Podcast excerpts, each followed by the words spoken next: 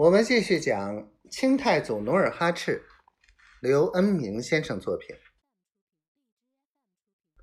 努尔哈赤把手往帐外一指：“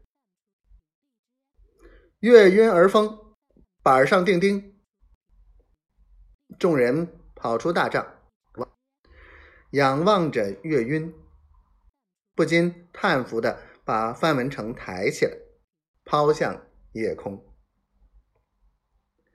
月亮钻进云层，众将回到帐里，对各骑兵马做了统一部署之后，就各自回营歇息。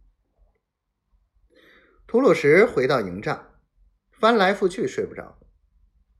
他躺在铺着树节的草铺上，心想：韩王叫我当先锋官，我该咋样出奇制胜？第一招就要把敌人镇住，像秋风扫落叶那样，真正做个开路先锋的。他想起火烧赤壁的故事，也想来个火攻，但仔细想想，又摇着头自语起来：“不行，当年火烧赤壁是在平如明镜的江南，今天。”是公明军占的山头，更何况穷山秃岭，到哪里去弄弄柴点火啊？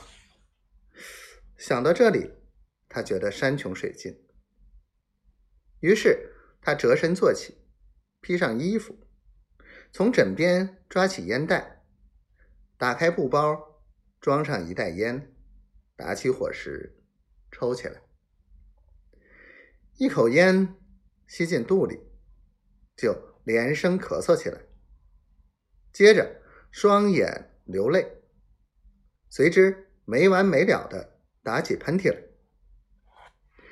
他暴躁的骂天骂地，可是接连不断的咳嗽喷嚏，也听不清他在喊什么骂什么。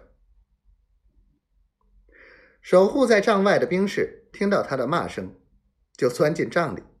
想弄个明白，但卫士进屋不久，也咳嗽不止，接二连三的打着喷嚏。卫士打着火石，一手捂着鼻子，一手举着火点着小油灯，才发现吐鲁什枕边的布包里装的都是辣椒面儿。卫士看了图鲁什一眼，开玩笑的道：“怎么，老牛鹿又来瘾了？”